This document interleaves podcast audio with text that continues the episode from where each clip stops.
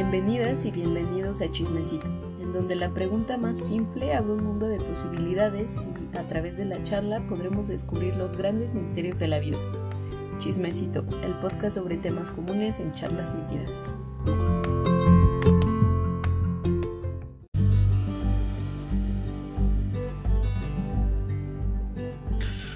Hola, ¿qué tal? Muy buenas noches, eh, audiencia de charlas líquidas. ¿Cómo están el día de hoy? Me encuentro muy bien y como siempre, no me encuentro solo, sino que acompañado. Y qué mejor compañía que Laura Sad y Orap. ¿Cómo están el día de hoy? Saluden, digan algo. Muy bien, gracias. Una tarde bastante calurosa. Días agotadores, pero pues así es la vida. ¿no? ¿Ustedes qué tal? Pues yo igual estoy muy bien y pues sí, ¿no? Estos, estos días de mucho calor, ¿no? Un cambio drástico del clima, ¿no? De un invierno corto y, y una primavera muy calurosa. De esos en donde vas caminando y, y son como las 11 de la mañana o algo así, ya te está pegando el sol bien macizo, ¿no? Dices, no Como puede si ser. fuera la una de la tarde. Así es. Así es. Y descubres lugares que no sabías que sudaban. Tristemente yo siempre he sabido que sudo hasta del cabello. Hasta del cabello. Yo siento bien, no sé, como que súper grasosa la cara también. Y llega un punto en donde tienes estos, te salen estos como puntitos en la nariz. Y estás ahí en el espejo. ¡Ay! Nada más achicharrándote la nariz para que te, que te salgan esos puntos. Pero una vez me dijeron que, bueno, me pasaron un, un life hack muy bueno acerca de unas mascarillas para, para quitarte esos puntos rojos. No, negros. ¿Ah, sí? Cuéntanos cuál es, porque yo lo necesito. Voy a, voy a volver a preguntar. Sé, sé muy bien la persona que me lo dijo. Pero ahorita no tengo el dato aquí en la mano. Ok. Ajá, así es, así es. Lo vamos a subir a Instagram, así que sigan. Vamos a subir el, el truco ahí a la historia. Y si lo saben, pásenlo. o si saben otro. Así es, un mejurje ahí. Que, que agarras el, el 5000 y te lo embarras en toda la cara y intentas arrancarte. Pero bueno, o sea, tienen este este calor, ¿no? Que los que no solamente somete a cualquier persona, pero somete a la mayor parte de todas ellas. Y ah, bueno, y también les da una buena razón para odiar el calor, ¿no? Y preferir el frío. Pero no, no, no se han sentido acaso me lanza la primera piedra en este chismecito. ¿No se han sentido como que abrumados acerca de su carga laboral? Que al final terminan haciendo una chamba o, o cualquier actividad completamente gratis. Yo lo conozco como servicio social.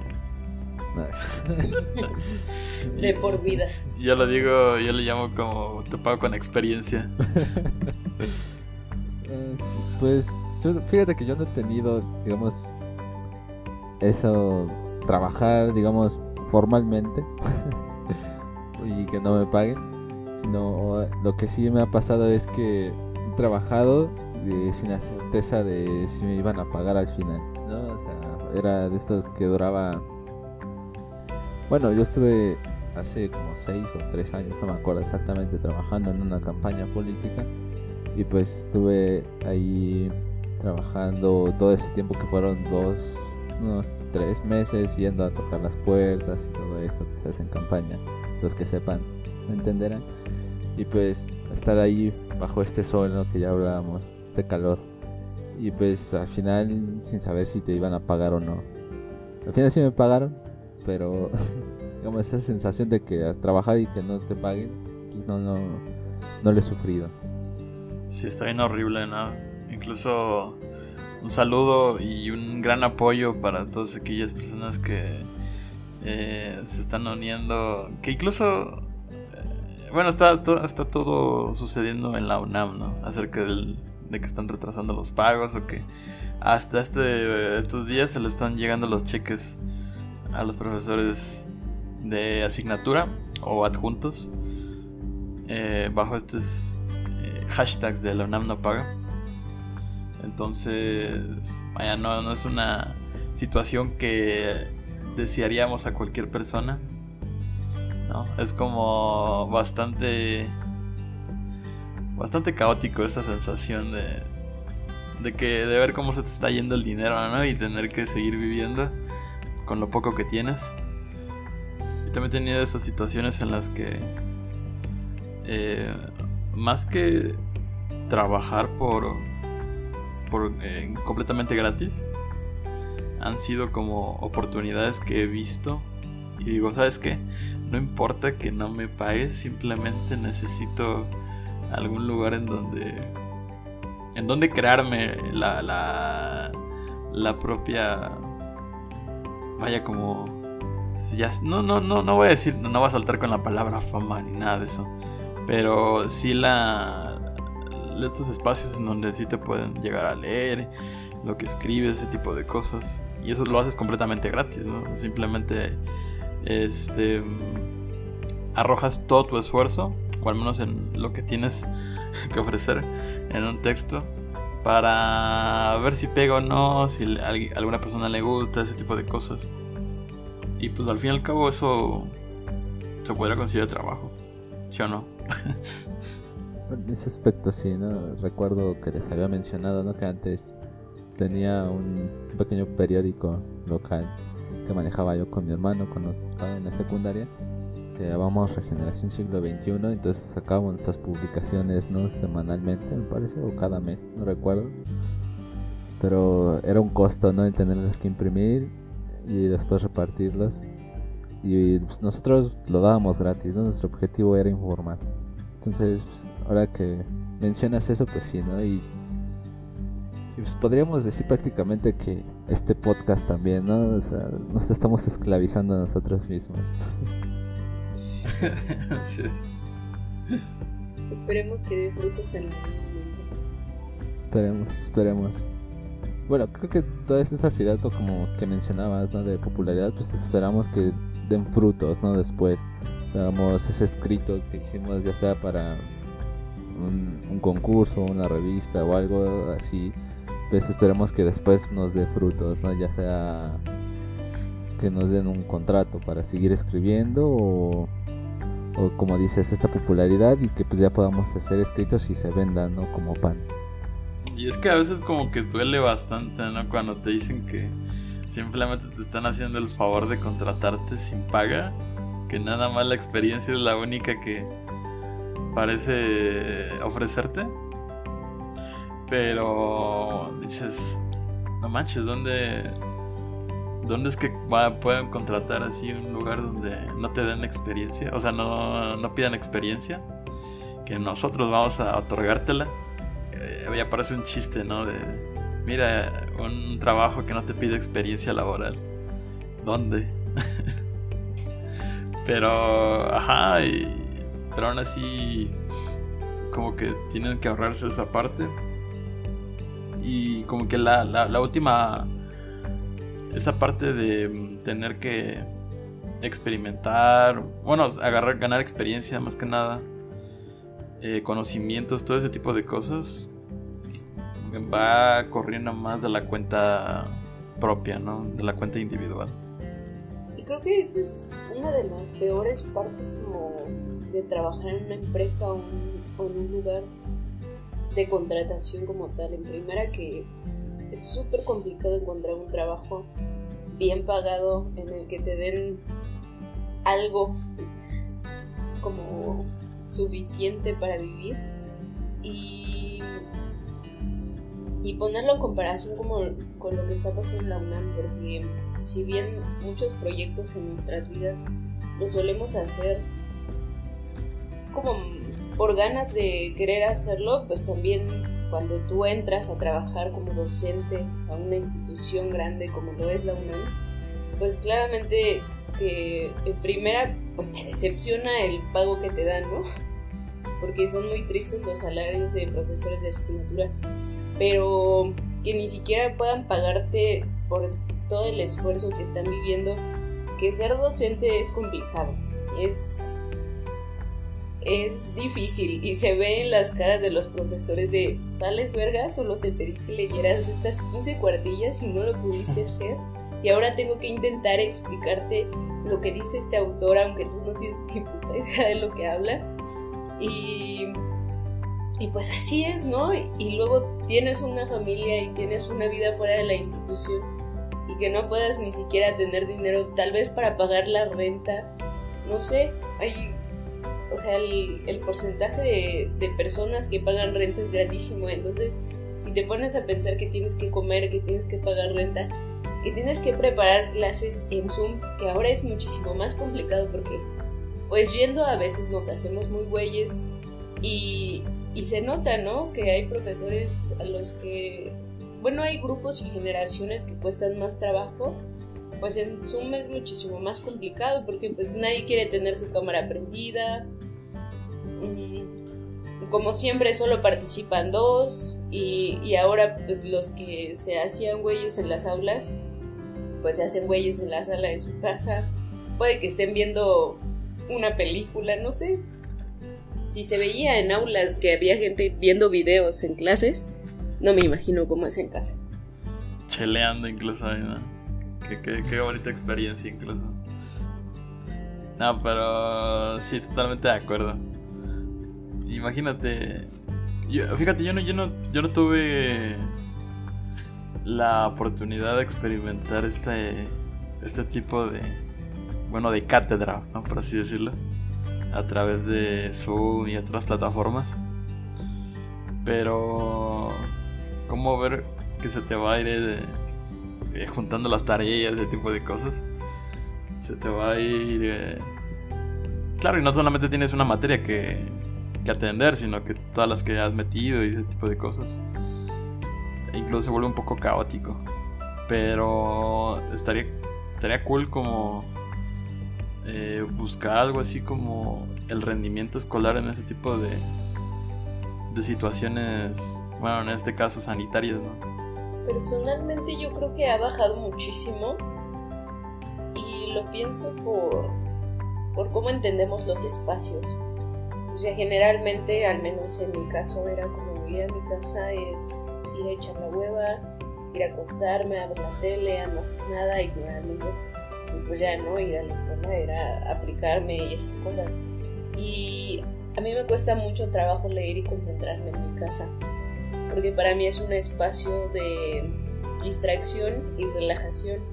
Entonces había momentos en los que era, no, pues tengo que leer, me voy a la biblioteca que está aquí cerca y la cierran. Y yo como putas voy a hacer mi tesis si se me dificulta tanto. Entonces también ahí viene esta complejidad de cómo entendemos los espacios, que para la mayoría la casa es como pues salirse de, de la vida cotidiana, ¿no? Y después tener que unir tu trabajo y, y, ese espacio, pues primero pensar que también hay muchas personas que no tienen la posibilidad de tener un espacio disponible en condiciones para estudiar o trabajar. Y luego que esté tu familia ahí y que pase tu primo y que pase tu hermano, que tu abuelita quiere hacer de comer y va a poner la licuadora, pero pues tú quieres participar. Y luego pasa el del pan y luego pasa el del gas. Y, y también esta cosa muy curiosa que sucede en, en las videollamadas que es ay, discúlpeme porque hay ruido y es como, pero ¿por qué te tienes que disculpar si al final todo este mundo está entrando en tu vida personal, que es tu casa. O sea, se vería como, como que estás invadiendo tu, espacio personal.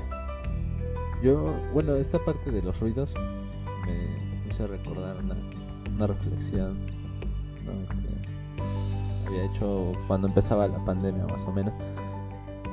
Y veía, se veía mucho, ¿no? Estos que mencionabas de que están pasando el, del gas, el de la basura, el del agua, etcétera, quizás hasta el de los camotes, ¿no? Y uno, bueno, varias personas se disculpaban. Yo me quedaba así, ¿por qué te vas a disculpar por estos sonidos populares, ¿no? Que forman parte de tu, de tu vida cotidiana, ¿no? Que son ya no, ya no digamos rituales, sino son parte de, de, de tu desarrollo dentro de la comunidad, que tú los conoces, tú los identificas y varias personas más también, ¿no? Es como por ejemplo aquí en, eh, aquí en México, pues todos conocemos el, el sonido de, del fierro viejo, ¿no? Esa, esa tonada que se escucha tanto en el norte de la ciudad, en el estado, incluso hasta el sur, ¿no? Allá por Tlalpan, Milpalta, tal vez. Que pues, es, un, es un sonido que pues los encuentras en todos lados y pues y sabes a qué se refiere, ¿no? Y sabes que es ajeno a ti. Entonces, ¿por qué disculparse por eso, no? Genera genera este cambio, ¿no? De, de comportamientos. Ya en las clases, ¿no? Por ejemplo, ya no es lo mismo decir de pues para participar antes tenía que alzar la mano en un salón y involucraba ciertos factores, ¿no? De decir que, ah, mis compañeros van a decir, ah, este güey ya va a participar, ya va a acabar la clase y no sé, y va a decir algo y va a extender la clase, ¿no? Y ahora es, este, ¿qué hago para participar? Este, tengo que encender mi cámara, si depende de los profesores, ¿no? Profesoras, o tengo, si es, este, por Zoom, está la opción de alzar la manita, ¿no? Algo así. Entonces cambia, ¿no? Estos rituales de comportamiento cotidianos. Incluso no, no, no se llegó a pensar que, que este tipo de. Vaya. eh, de nuevo, cátedra no se vuelva a implementar en un futuro. Debido a que. eh, no sé, ya sea la distancia o, los recursos. Porque, perfectamente existe este tipo de. de divisiones, ¿no? En, en, por ejemplo, hablando desde la UNAM. eh, estudios a distancia, pero o esos nada más quieren decir que vas a ir los fines de semana o simplemente los los, días que, que que tú puedas, que esté disponible. Pero no sé, siento que desde que empezó todo esto de la pandemia y dijeron, bueno, el- la enseñanza en línea es un es un hecho que se puede o agraviar o mejorar de acuerdo a la forma en cómo se maneje. Este puede resultar bien para una persona, ah, para una institución y, le- puede resultar demasiado eh, atractivo, ¿no? El manejar ese modelo. O sea, a, a mí me a mí me saltaron bastantes otras este, clases al respecto de en internet, ¿no? Sobre estudios de otras cosas. Por ejemplo, ahorita estaba buscando bastante de. Donde te- o sea, como cursos donde te enseñan estadística. Pero estadística aplicada a ciertos programas, ¿no? Eh, ese tipo de cosas. eh, sí o sí van a tener su, su, clase aquí de Zoom. O, o. ¿Dónde más ahí tienen clase? Es que parece que, que tienen. Es la única que me sé ahorita, el Zoom. Pues también algunos usan Google Meet, ¿no? Otros... Ya, ya si nos vamos a los extremos, pues hasta se puede usar este Discord, ¿no? Ahí o un, Facebook Live para que nada más sea el profesor el que está hablando y sea un monólogo de lo que dure la clase. O incluso... Bueno, hay otras aplicaciones de videollamadas que ahorita no me acuerdo.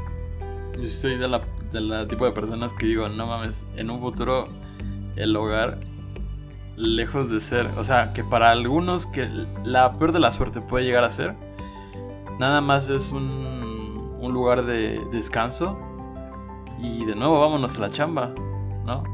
Y ese es como el peor de los casos o el peor de las suertes, pero cuando eh, esta exigencia laboral requiere de inmediación, de que estés totalmente, eh, vaya, entregado a la empresa o, o que tengas que, te- que estar este, pegados básicamente el 24/7 a la computadora para resolver los problemas que te, que te vengan en esa empresa, van a requerir el espacio del hogar y van a requerir de que de que estés conectado y disponible ese tipo en ese, en ese espacio que es tuyo, ¿no?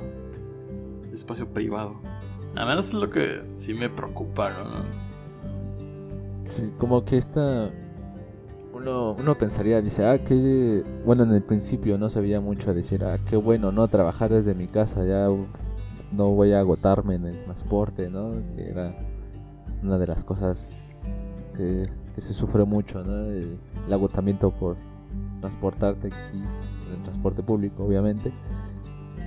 Pero se transforma en esto otro, ¿no? De decir, ah, pues ya estás en tu casa, pues ya puedes trabajar este todo, todo este tiempo, ¿no? Y incluso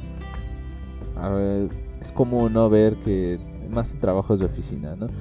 Es decir, pues que te hizo falta un informe, pues antes ibas a tu casa, descansabas un rato y te lo ponías a hacer. Ahora te lo pones a hacer de inmediato y ves y sigue, te siguen llegando más más trabajos y tú sigues estando ahí, no tienes que estar atento porque se te pide los digamos los tiempos de de entrega para el trabajo no se modificaron en este aspecto, ¿no? Entonces tú tienes que adaptarte rápido y tal vez como ya nos decía Laura Sad, ¿no? De decir, pues este espacio del hogar era para relajarme, ¿no? Y por eso tal vez al principio uno veía bien, decir, ah, voy a trabajar desde casa, voy a trabajar tranquilo, de forma relajada, ya no, ya no presionado, presionada. Y luego te das cuenta que se desvanecen los horarios y se suma esta cuestión que trae mucho el internet de si a mí me parece que ya te llegó el mensaje, espero que lo leas en ese momento.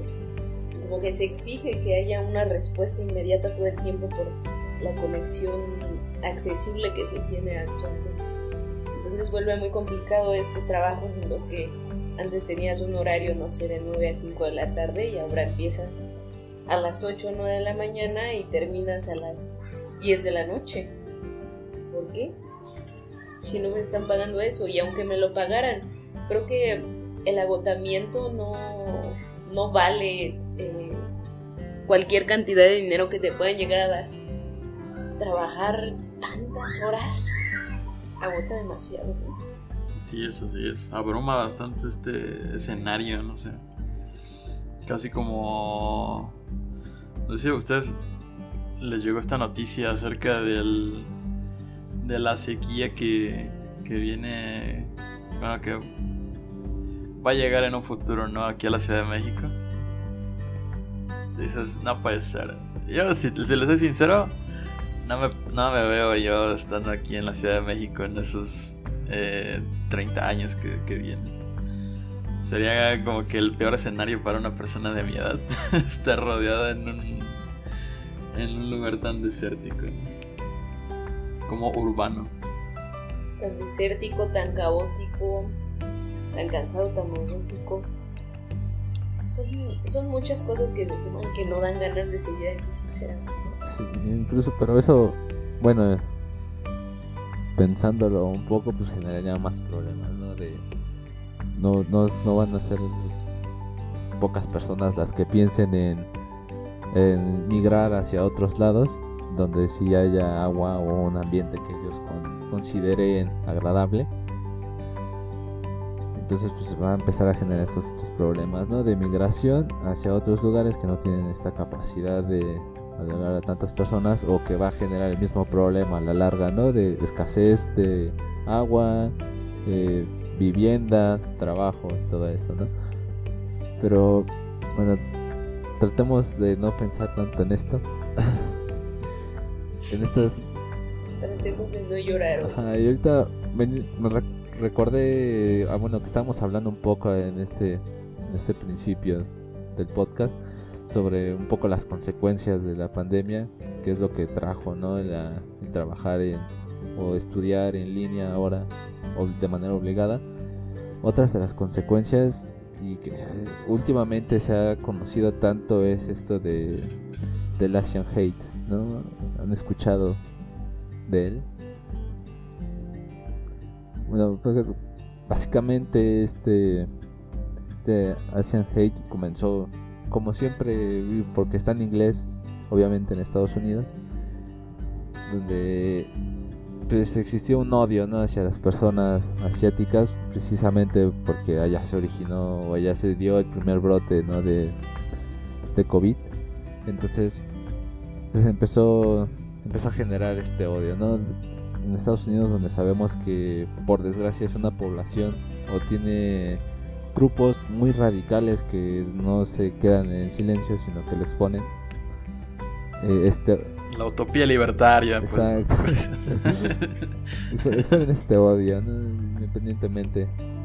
Han sido varias consecuencias. ¿no? Esta última que mencionábamos de, del agua aquí en la Ciudad de México no es por la pandemia, sino ya es por todo lo que hemos desgraciado como humanidad a lo largo de, de la historia. Pero parece desolador, ¿no? O sea, no, no parece muy optimista el futuro de... pues ya, no digamos solo de la Ciudad de México, sino de la misma humanidad. De hecho, yo junto con un, un amigo, un amigo que espero que ahí no estés escuchando, el cual es, el cual es, pues bastante, o sea, muestra su apoyo hacia el cambio climático. Bueno, no, al- no al cambio climático en sí, sino revertimiento del cambio climático, ¿no? Eh, yo le decía acerca de cómo probablemente sean estos últimos años de la humanidad y estos últimos como que descajabramientos de la sociedad. Ahí me puede corregir, tiene la libertad completa de corregirme cómo pronunciar bien la palabra, pero a lo que voy es de que existe todo este todos estos problemas, ya sea económicos, ya sea políticos, ya sea sociales, y parece ser una burbuja estas que nada más parecen estar inflándose e inflándose e inflándose, esperando el momento en donde se derrame todo o explote todo, que va, va a ser una crisis que no va a ser posible el, revertirla. Y no importa cuánto dinero le inyecte el Estado para, para, digamos, revertir la situación tan crítica, eh, esto se va a traducir en más crisis y en más este, situaciones, pues que no va a quedar de otra que, que van a tener que sufrir estas poblaciones más vulnerables, ¿no? Bueno, y, aparte, agregándole este comentario un poco fatalista, yo le, yo le decía que cuál sería la mejor forma de cómo nos recordarán en el futuro, ¿no? Porque demasiada crisis y demasiado caos puede que deje destrozos y demasiado... Vaya, demasiadas pérdidas a su paso. Entonces, ¿cómo es que tu eh, población del año 2020, 21 más bien, eh, dejarías tu marca en, en esta tierra, ¿no? Como, ¿cuál, ¿Cuál sería esta, esta huellita que tú podrías dar? Me, me, gusta, me gustaría preguntarles al respecto. Eh, según yo sé, hay como una especie de disco que se lanzó en el espacio al respecto de, de un montón de cosas de los seres humanos, sobre cómo comemos, sobre la música que escuchamos, lo cómo nos entretenemos. Pero ustedes qué les gustaría cómo, cómo creen que el futuro nos recordase? Pues no lo sé, mira.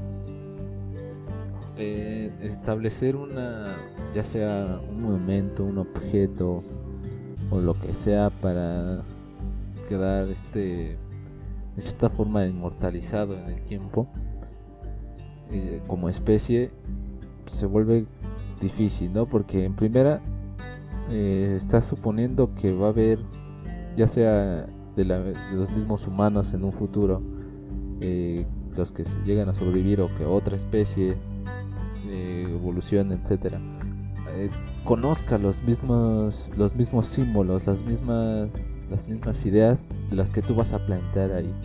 Entonces, yo yéndome muy fatalista, yo creo que la única forma en que se reconocería nuestra existencia de que estuvimos ahí es por la basura, ¿no? Que es lo que más generamos. Y al final, pues es lo, lo que va a quedar, ¿no? O sea, fuera de la humanidad, pues todo se va a convertir en basura porque ya no, ya no va a funcionar, ya no, ya no va a servir, se va a empezar a deteriorar, pero va a seguir ahí. Entonces, la única forma de que sepan de que hubo una humanidad, pues va a ser eso, ¿no? Yo, bueno, yo lo veo así, o sea, viéndolo de esta forma, tratando de entender que no van a existir los mismos campos conceptuales, ni la misma ni el mismo entendimiento del mundo que estas personas que van a ver estos objetos o, o estas cosas que, que hicimos para ser recordados, inmortalizados en el tiempo. Sí, se vuelve muy complicado pensar el futuro. Sobre todo, por ejemplo, pensar en el cambio climático, lo inútil y lo desgastante que puede llegar a ser muchas veces intentar hacer cambios individuales y darse cuenta que pues en realidad no funcionan tanto porque la mayoría de la contaminación a, a nivel como proporcional se genera en las fábricas por la cuestión del consumismo que tenemos que va ligada con el capitalismo, ¿no? Entonces se generan tantas cosas y se generan tantas cosas tan desechables que generamos tanta mierda. El otro día justamente estaba pensando, ¿a dónde chingado se va todo?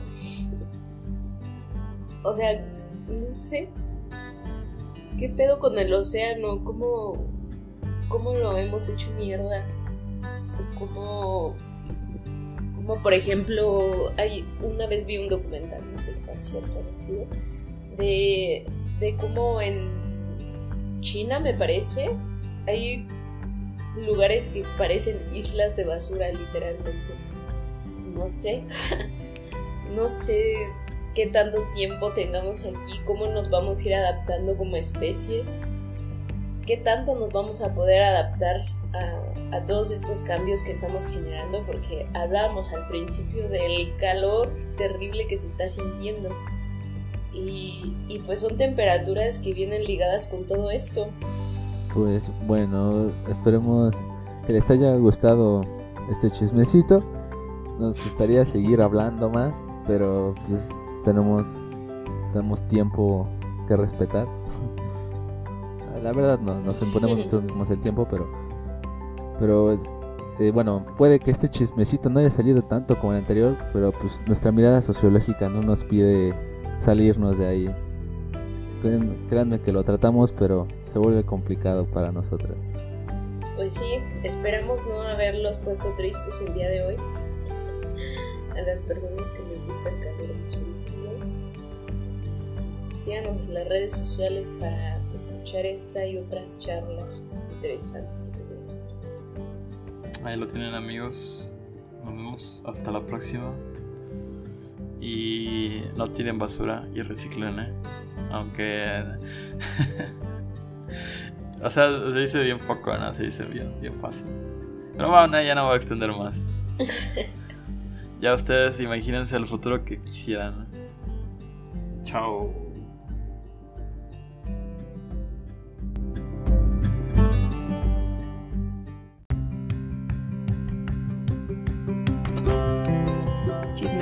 El podcast sobre temas comunes en charlas líquidas.